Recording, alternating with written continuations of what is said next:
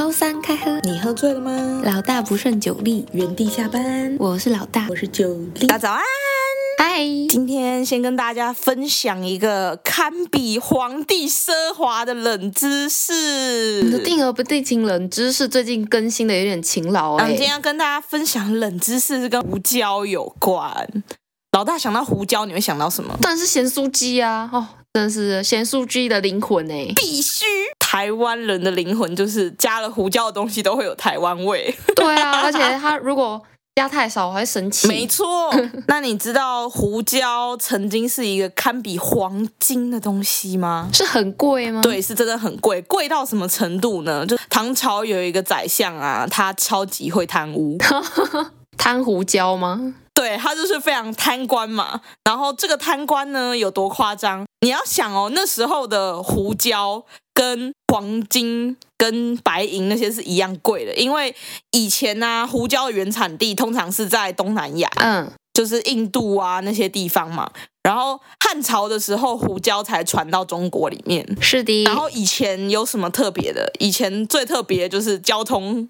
很不发达嘛，马跑很慢，然后又要喝水，又要上厕所，又要睡觉，然后船很容易翻，很危险啊。所以商人从印度进口胡椒之后，他要经过非常漫长的丝绸之路才能送到长安，也就是送到皇帝的手边。可想而知，这个运费绝对不是什么星期三的九九免运券可以解决的事情。嗯，所以呢。胡椒因为它的运输成本显得特别珍贵。另外一个获得胡椒的方法就是周边的诸国啊，他会进贡礼物给皇帝。虽然说贡品不用花钱买，但是你是一国之君，你收了别人的礼物之后要做什么？当然要回礼呀，才有礼貌，好棒棒。没错，那古装剧里皇帝最常说的就是什么？就是赏。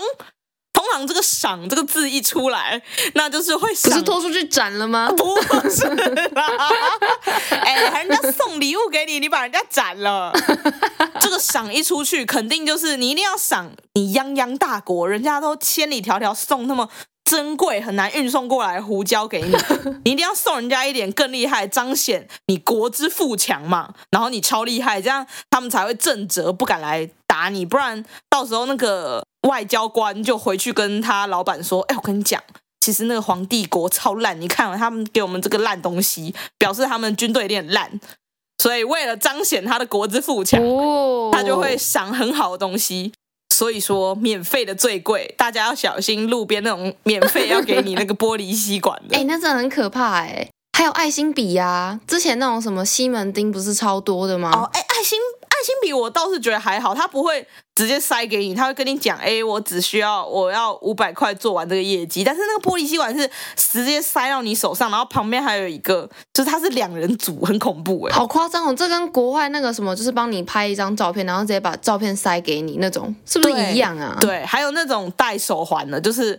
帮你戴手环，说，哎，我帮你试戴一下，然后就说，哎，你买了，你拿了我东西，然后你要给我钱。这种通常都是成成群结队的，就是你如果反抗的话，隔壁的人就围上来了，而且他们都几个壮汉，那绝对是集团，好不好？超可怕的。所以大家要记得啊，免费的最贵，亘古至今的道理。那我们今天的主题其实跟胡椒一点关系都没有，没错。所以说，大家在买咸酥鸡的时候，记得多加一点胡椒，因为现在加胡椒不用再加价了。哎，没有，我跟你说，我之前叫一间咸酥鸡外送，它如果胡椒要加的话，就是你额外加量的话，要加五块钱呢，真的超坑的。那你不要点他那个选项，然后你再备注写胡椒多一点嘞。哎，你就是那种。外送员会觉得很美送的那种，OK？哎，不是多加一点胡椒，外送员会拿很重吗？不是外送员啊，老板啦，老板想说没有加价，有、oh. 有些人什么帮我多加一颗蛋之类的。可以啦，哎，多加一颗蛋，我觉得太 over，超过分的。就是有些人，我有真的有看过网络上有人这样分享，脸皮超厚的。那如果老板没有给他加蛋，他会给他复评吗？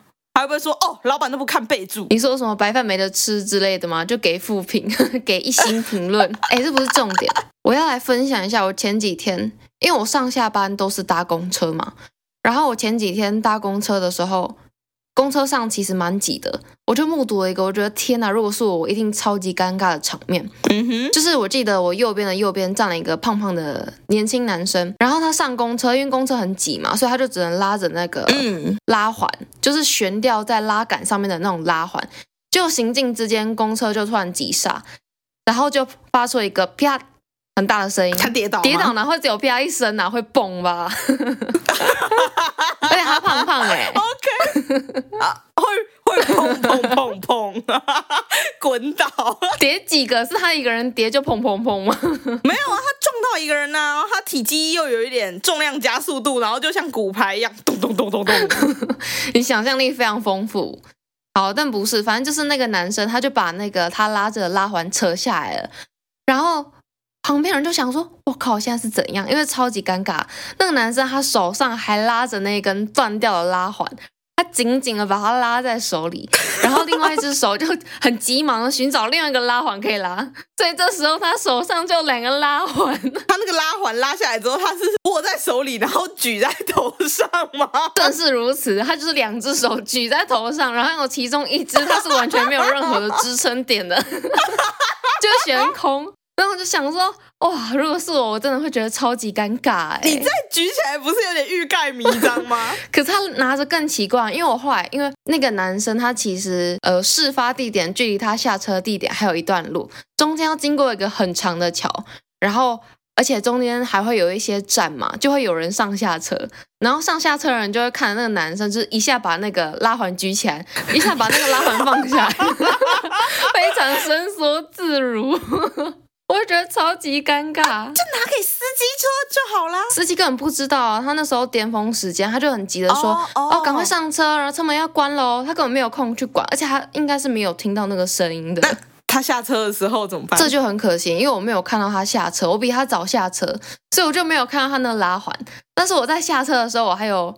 回头看一下那个人是不是还有继续把他的拉环悬空在 头上？今日他的运动量足够了。哎、欸，我就想说，真的超尴尬。就是如果真的是我，我应该会很想要找个地洞，马上钻下去。然后我就回想了一下，哎，我小时候其实也是经历过很多很尴尬的事件的，所以今天就想来跟九莉聊一下，九莉是不是有发生过那种，就是让你恨不得马上。把你自己盖起来，你希望你自己不要存在这个世界上的糗瞬间。OK，你有发生过吗？呃，这两件事情都是最近才发生，而且都跟我哥有关，所以我怀疑制造我做出一些奇怪事情的契机就是我哥本人。你要开始讲你的冒险故事了吗？哎，对，今天也是两个冒险故事，不然我今天先来分享一下我的冒险故事好。好诶，事情是这样的，我家有养很多鱼嘛，所以就会有鱼缸。有养鱼缸就会有什么东西？对，鱼缸就有水，就有鱼。啊，谢谢你的回答。有有鱼有水之后就会有养分，有养分就会长藻类，你的那一缸就会变成绿绿的或黄黄的。但是长藻不是不好哦，是好的，是表示你的水的养分很够。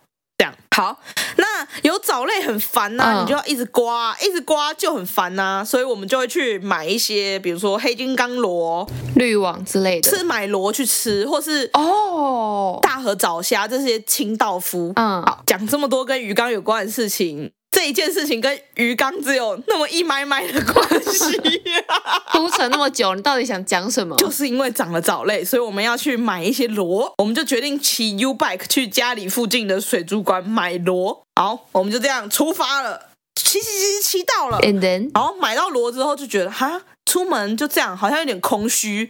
我们为了买螺骑脚踏车，然后就没有然后了吗？我哥就说。要不然最近全家的那个双麒麟口味就是在复刻那个比利时巧克力哦，哎，那不是很近期吗？就是非常近期，来个前天嘛。非常非常热腾腾的，我天哪！好，你继续说。然后我哥就说好，不然我们就去买双麒麟。但是我们所在的那间水族馆的位置啊，就是附近有两间全家，是我们常去的全家。嗯，这两间全家有个共通点。他们都有一个特殊的阿贝，特殊的阿贝是什么？有灵力吗？特殊的阿贝店员，是这个特殊绝对不是什么在夸奖他，是这样的，就是这两家阿贝呢，他们在挤双麒麟的技术，我觉得都没有很好，除了会挤的歪歪之外，还挤超少哦，它里面是空心的，对不对？对，而且不到三圈半的那种。你知道全家的霜淇淋的那个机器上面都会贴一个磁铁吗？为什么？就那个磁铁，就是它会告诉你三圈半的大小，长长那样。哦，然后呢？所以这两个阿伯都挤不到这个程度，但是这个挤不到是有分程度的哦。其中一间阿伯他是挤的中间是空心，就像你刚刚说的那样，然后又不到三圈半，而且挤的超丑，所以我跟我哥就称他为烂北，好严重哦。没错。然后另外一间阿伯虽然挤的很少，但是比较漂亮一点，所以我跟我哥就叫他少博。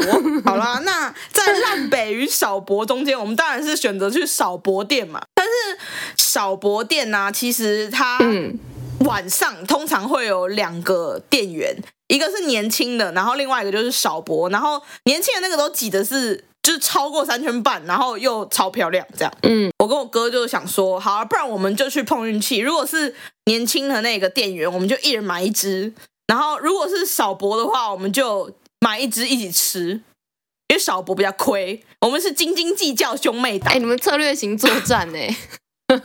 没错。然后我们就开始骑车，手我就骑在我哥前面，我是他的前导车。然后因为他要慢慢骑，他不能让那个我们买了。黑金刚螺跟大河藻虾，然后还买了一些粉红色的斑马鱼，帮我妈的鱼缸补充一些颜色。所以我哥就骑比较慢，然后因为他骑比较稳，让那个鱼不要脑震荡。你的故事里面很多元素，没错，我就开始冲冲冲，然后 我们就骑骑骑到少博店门口了。嗯哼，因为我在前面，然后我哥在后面骑比较慢嘛。然后那个是一个骑楼，然后我就一到前面，我看到那个收银台，我就马上回头对我哥大喊。今天是少博啦！我哥就在远方大喊：“哦，是哦，那吃一只啦！” 所以我就先停车，然后我哥慢慢骑过来，我就先去买。然后买出来之后，你拿了双麒麟，当然，因为我们骑脚踏车嘛，你就不可能直接骑走了，对不对？一定是在门口吃。嗯哼，我就跟我哥在门口吃双麒麟，然后我哥就说：“哎呦，今天少博挤得很有诚意啊，我们要帮他平反，不能。”叫他少博，但是另外一个烂北还是烂，尴尬的故事就是从这里开始。我们一开始我骑到那个骑楼的时候，那个骑楼有一个小阶梯，然后那个小阶梯上就有坐着一个女生在抽烟。但他没有穿全家的店员不是会穿一个背心吗？嗯，对，他没有穿哦。我们在吃那个双麒麟，就是我们刚刚一直在那边探讨，还吼来吼去说这是少博什么什么的。个女生就突然站起来走进去跟少博聊天，他全部都听到了，对，他全部听到，但我不知道他确不确定，应该说我不确定他到底知不知道我说的少博就是里面。跟他聊天的店员，搞不好他就是一直以来坐在阶梯外面收集情报，他今天才会给你比较多冰淇淋。哎、欸，我有观察，我看他们在聊天的时候，因为如果通常你走进去，然后跟你朋友说，哎、欸，我跟你讲，外面两个人刚说你是少婆，就是那两个骑脚踏车的，你一定会想往外看一下，对不对？对啊。然后我就一直盯着少婆的脸，他没有转头，搞不好他余光瞄你啊，跟我隔壁新来的那位女生一样。真的很夸张哎！哎，他真的对你很有兴趣哎！哦，真的一定要题外话一下，我隔壁新来了一个女生，年轻女生，她呢，我真的很想要把他简称叫清洁妇啦。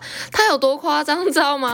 他一天至少要擦两到三次桌子，然后擦就算了，他今天拖两次地，他今天自己带好神拖来办公室，正是我们的办公室是地毯，到底要拖什么？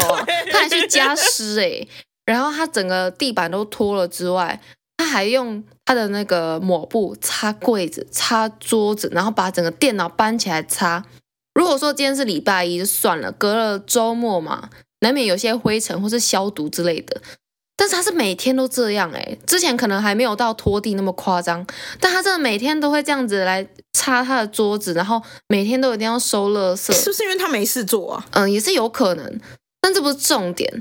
因为我们那一位就是新来的女生，她最近的工作好像比较 loading 没有那么重，然后我又刚好坐在他旁边，然后我们的位置是这样，就是每个每个人中间都会有个隔板，但这个隔板不算太高，坐着的时候头就超过那个隔板那样。对对对，然后呢，基本上如果说要偷看我的荧幕的话，他可以用余光直接瞄到我的荧幕，没错，但是他会直接把头伸到我的隔板那边。直接看我荧幕在干嘛？而且我看了好几次，我真的觉得超级奇怪。老大站起来走出去哦，嗯，可能不过三秒嘛，他就马上靠过去看，然后想说到底有什么好看的啊？我觉得他在觊觎我的双荧幕，他真的是走过去，每个人荧幕都会看一下，但是看我的荧幕是看的最夸张，而且他是滑过去，就像我滑过去跟你讲话那样。而且我一定要讲一下，他之前有一次是，就是他好像报到第一天太无聊，电脑还没设定好，他除了看我的荧幕就算了，他想要看他坐在他后面的那个人的荧幕，然后照理来说，他不是应该转动他的身子，直接转一百八十度转过去后面看吗？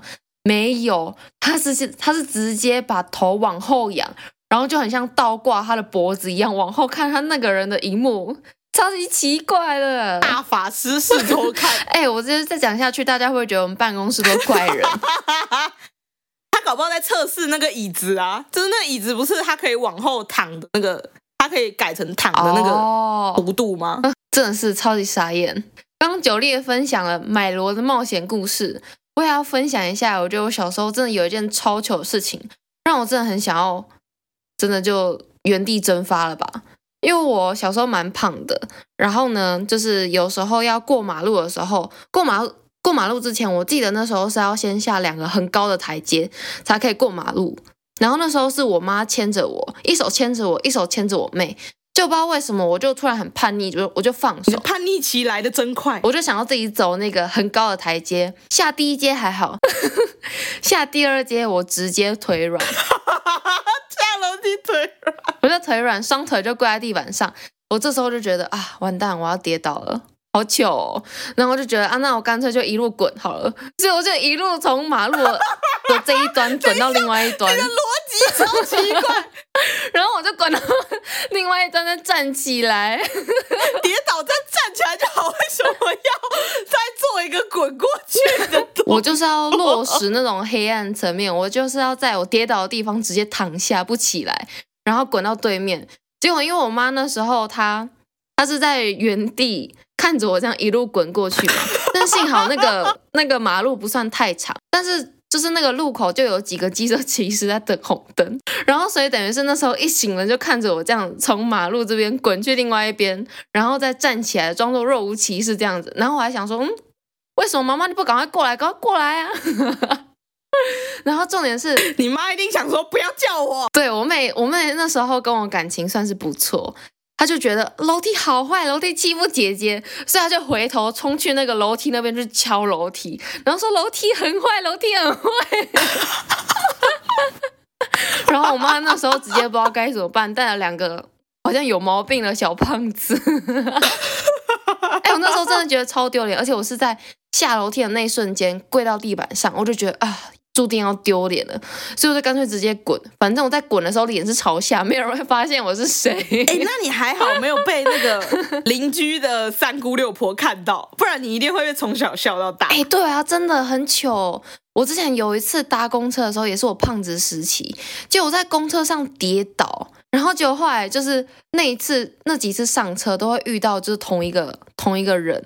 然后他就会，就是每次我上车，他就特别叮咛我一下，也不是叮咛我一下，就是他稍微注意注意我一下，他就看我没有跌倒，他可能只是好心啊，怕我跌倒想扶我。但我就想说，天啊，这个真的是阴影，就永留在我跟他的心中，哎，超尴尬的。Oh my god, so sad。我之前小时候很胖嘛，然后要去买牛仔裤的时候，就一定要穿到 XL，有时候 XL 还会穿不下哦。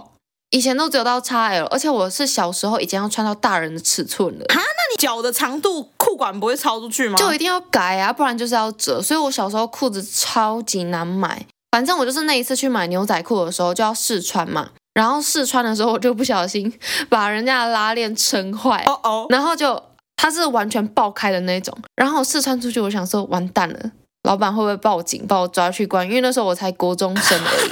然后我就想说，老板会不会觉得就是我是配件啊之类的？然后我就只好很出去，出去哦，我就直接很洒脱跟老板说：“老板，我就要这件了，不用给我新的，我就要这一件。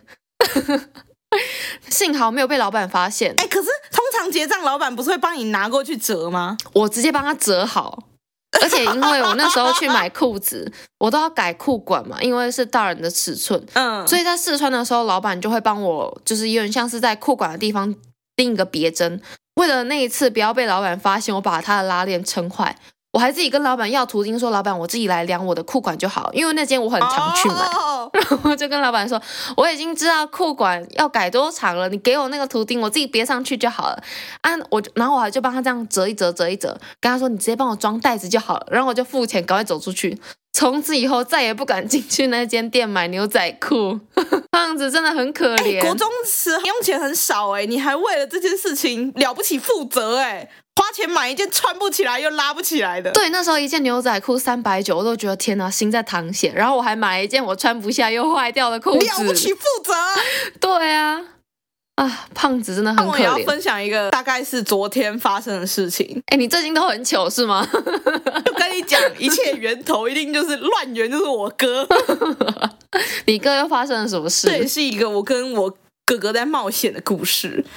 我最近都会跟我哥在河滨公园慢跑，嗯哼，因为我跑步很慢，也不是说真的很慢，因为慢跑本来就是要跑得慢呐，我都不知道我哥在干什么。哎，那你一百公尺跑几秒啊？这个感觉离我很远呢，完全没有概念了。国小到高中不是都会测吗？我已经完全大概记得了，你还记得吗？我记得啊，我印象很深刻啊。几秒？讲出来大家笑笑。啊，十六秒多算很慢吗？应该还好吧，我那时候都是代表班上去。比赛的应该还好吧？哦，看来你是一个灵活的小胖子。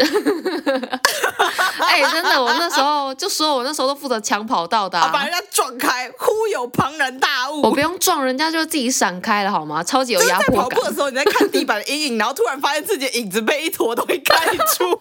你说什么啦？好。反正我是一个不太会慢跑的人，我慢跑真的是，我觉得我的灵魂已经抽离我的肉体了，我是机械式的在奔跑。你是太累吧？就是很喘，就是前面我还可以正常，就是大家不是都说慢跑的时候你要用鼻子吸气，然后嘴巴吐气，吸吸吐吐，吸吸吐吐。对对对对对。但是我在跑的时候，我那个吐吐都会是这样。你是用嘴巴吸气吗？没有，鼻子吸气，然后嘴巴吐。我已经努力了。好，这不是重点，重点是因为前面我还没有很喘的时候，我其实是可以跟上我哥的速度。然后我哥是他会前面是慢慢，然后后面他会加速，所以我基本上是看不到他的车尾灯。他通常都会在终点就是拉筋等我，就是跑完要拉一下嘛。我们的跑步路线有两个检查点。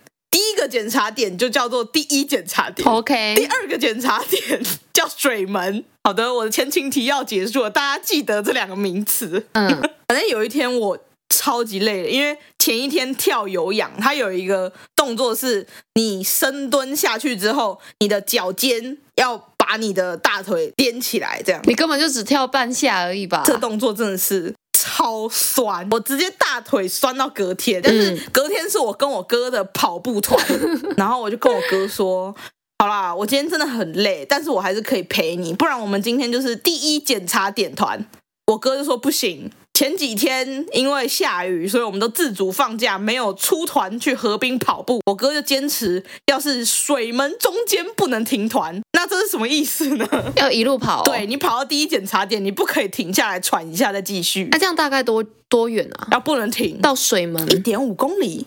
哎，没有到第一检查点是一点五，就是单趟还没有还没有回程哦。哦，然后水门，哦、我不知道水门，你要问我哥，因为通常都是他带 Apple Watch 在测，就是要跑完那三个圈圈。那、啊、结果嘞？你们你有顺利跑完吗？哦、对，有没有顺利跑完，这就是一个问题。问题就来了，我就拗不过我哥，然后我就说好吧，我只能硬着头皮上。但是跑到大概快到第一个检查点的时候，我真的不行，而且我知道我哥快要加速了，就是依照我的经验法则。他准备 看不到车尾灯，只要过了这个弯，我就再也看不到他。而且，因为跑步的时候，通常你身上希望不要带任何东西嘛，没错。因为手机，如果你放在某一边，你跑步的时候，其实你很怕它飞出来。所以我没有带手机，然后我又不带智慧型手表，我都带普最普通的那种手表。嗯，然后我就看到我哥的背影已经快不见了，我就大喊说：“我不行了！第一检查点。”然后我哥不知道我在喊什么，反正因为我超喘，我根本不知道我哥到底有没有听到，我只看到我哥加速逃逸的背影，我就觉得说，哦，他一定是故意的，很烦呢，因为你知道哥哥就是这种那么可恶的生物。然后我就想说，Oh my god，不行，我至少要到第一检查点吧，看他有没有在那。没错，真的是灵魂抽离的在跑。我终于看到第一检查点的那个楼梯，但是因为我们都是晚上跑，差不多七八点的时候，我就，而且我又很累，因为我当下超喘，然后我跑步的时候也不会戴眼镜，所以我其实没有看到我哥，我没有看到我哥在平常第一检查点他会在的那个位置，然后我就想说。Oh my god！他一定是故意的，他一定有听到，然后假装没听到，因为他加速逃逸。然后我又怕我现在回头的话，然后他如果在水门点等我怎么办？就只好开始往水门跑，而且我还加速，因为我很生气。在往水门点的路上。会经过一个，因为河有些房子不是会盖在河堤旁边吗？没错，我每次都会经过一个弯，然后那个弯道 always 充满咸酥鸡的味道。我在想，那里应该是一间咸酥鸡店。狗狗都跑去吃咸酥鸡了。过那个弯，我就看到一个背影，跟我哥刚好穿同样颜色衣服的人。然后我就想说，因为天很黑嘛，然后会走这条路线，速度也很像我哥，然后就直接大喊：“哥哥！”用生命在嘶吼那种，然后他没有回头，我就更生气，我就哦加速往前加速，我就是用肾上腺素，而且跑很快的时候是不是只会用脚尖？没错，我那时候是快到我只用脚尖，脚跟没有碰到地板那种，你就知道我有多生气，你这被气到哎、欸，自行加速了，我真的是被气到，然后我就冲到前面又大喊一次哥哥。然后我快追上那个人的时候，我就看到他转头了，超可怕！哎，这是鬼月的时候发生的，好可怕哦！而且他转头的时候，他不是我哥，然后他一脸莫名其妙的看着我，然后我就没有跟他对到眼哦，我是用余光看到他那个莫名其妙脸，然后就想说，哦，完蛋，超尴尬的，他一定以为我在叫他，而且我是很生气的那种叫，然后前面还。加脏话，想说我怎么突然一个突然来一个生气的妹妹？对，因为我那个加速的瞬间，我不知道为什么我还有力气讲出完整的话，我还说：“看你都不回头，我没听我叫你，是不是？” 莫名其妙被彪嘛，然后我想说完了，完了。这不是我哥，超丢脸。所以你哥嘞？我哥在哪不重要，重要是我当下的临场反应真的太强了。因为我那时候已经加速到超越他，因为我余光看到他不是我哥的时候，我脚没有停哦，我还是使用那个脚尖加速的模式，开始装瞎装盲，假装你身边没有任何人。哎，我没有假装身边没有任何人，我看到我们前面还有一个人，然后我就继续对更前面的人打，你过头，回头叫你。你这个跟我从马路 马路滚到另外一边有什么一不离不一样？哎，我我有做一些就是补偿措施，我这也是补偿措施啊，用滚的大家都没有发现我跌倒。反正我觉得我这一通操作，我后面这位大哥应该没有发现我认错人。哎，这真的超丢脸，走在路上认错人。而且还是那么气呼呼的情况之下，对，而且我真的是边跑边骂，然后因为我跑很快，然后我其实就是朝着他，我本来要去撞他，然后我没撞下去，不然就真的尴尬，你还要赔人家医药费。对，而且我就是加速度的冲刺向前，结果是我反正我到了水门点，然后我就看到，哎。我哥怎么不在？我又不敢回头，因为后面那位刚被我叫错的大哥正在往这里走来，所以我就假装蹲下来绑鞋带，然后就看到我哥在那位我叫错的大哥的后面慢悠悠的跑过来，问我说：“今天不是第一检查点吗？”我真的会生气耶！那我们就祝福各位都不会认错哥哥，拜拜拜，欢迎来到。知识考古，今天的知识考古又要来帮众生解惑了，要来普度众生了。没错，他说：“请帮帮我分析一下这个女生的想法吧。”哦，这个标题一定是一个晕船仔哦，是他弟哦。我们这位原 po 的弟弟，他说他现在陷在一段感情里面走不出来，怎么劝都没有办法。嗯哼，然后他弟弟喜欢的女生条件很好。不管是外表或是学历都很棒，然后女方她目前在一间日商当秘书。哦，但是两个人已经在一起七年多了，然后情侣之间会做的事情他们都会做，然后呢，他弟弟其实已经把她视为未来的老婆了，甚至连房子都已经买了。那这个女生她其实也来元坡他们家里见过他家人非常多次，他的家人也都很喜欢这个女生，也都觉得说啊，你就是我未来的媳妇。嗯、然后，而且这个女生她也都会叫我们的袁坡，还有袁坡的老婆大哥跟大大嫂。可是问题就是，这个女生始终没有让他弟弟去拜访那个女生的父母。然后他的理由就是说什么啊，时间瞧不拢啊，而且他也不想要在。他的朋友或者同事面前公开他跟他弟的关系，然后去年初呢，就是我们这位原朋友的弟弟就跟那女生求婚，那女生就说太早了啦，她想要再缓缓。结果隔了一年，他弟就再再一次提说啊，要不要结婚了？结果那女生就说啊，可是我想要再工作一段时间呢。可是这一段这个呃。他原 po 的弟弟，他从来没有要求这个女生婚后要当家庭主妇，就算婚后有小孩，想要继续上班都 OK 啊，就是没有问题。嗯、那个女生想要怎么样都 OK，给予她自由度非常高。结果前一阵子就发生一件压垮他们关系的事情，这就蛮夸张了。有一次他们晚上去书店看书，然后两个人就先分开去找自己喜欢看的书嘛。结果好奇异的约会方式啊、嗯，就是。老夫老妻吧，就这种模式啊。但是你们都一起去书店看书了，为什么不一起找嘞？嗯，不一定啊。像我就很讨厌看书，所以我进书店第一件事情，我就是去看食谱。我妹的话，她就是去看她自己的原文书，OK 吧？嗯，好，给过。好，反正就是原 po 的弟弟，他看完之后就去找他女朋友了嘛。就我刚好遇到他女朋友跟他的同事在聊天，聊得很开心。结果这个女生，他女朋友看到。原 po 的弟弟之后脸色就整个变了，然后他同事就问他弟，他弟呃问那个男生是谁嘛，就问原 po 弟弟是谁，就那女生马上回说哦，只是我朋友啦。然后那个对方他同事就接着问说啊，该不会是男朋友吧？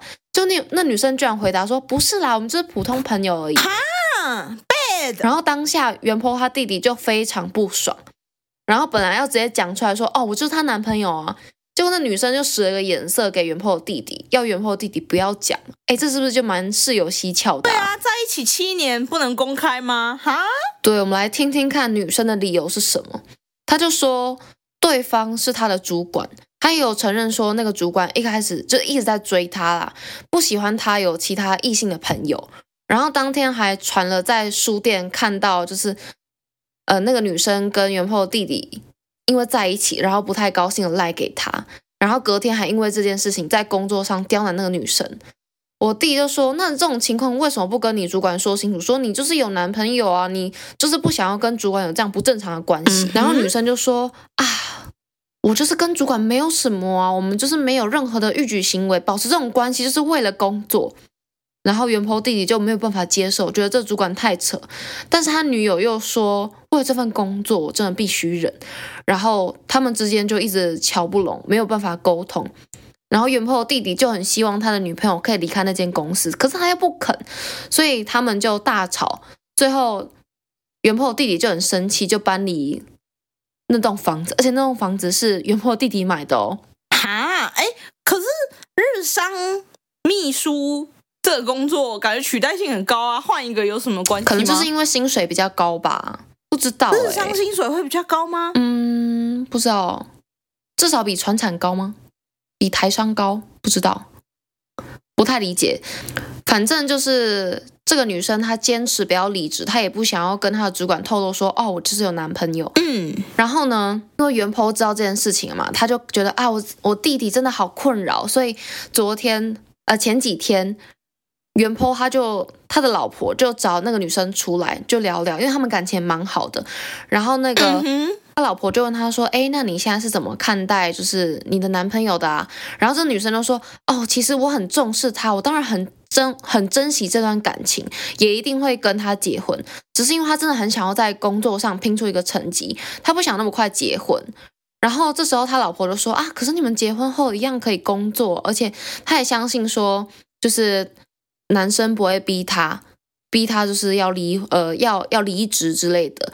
然后他就说，那女生就说，光是公开她有男友，在工作上肯定就会有很大的变化，更不用说结婚。屁啦，说什么啊？对啊，我就想说，你是在什么奇怪的文化？你是你是在里面 陪陪吃饭陪睡吗？吗 对啊，总之呢，那个女生就是很坚持说，她不想要，她不想要在她的工作上公开跟她呃跟她男朋友的这段恋情，然后也不想要，也不想要在事业有一些成绩之前就结婚。所以呢，我们的原坡他就想要上来。询问一下网友的意见，他说：“我真，我跟我老婆真的实在搞不懂，这女生到底是在想什么？有人可以协助分析一下吗？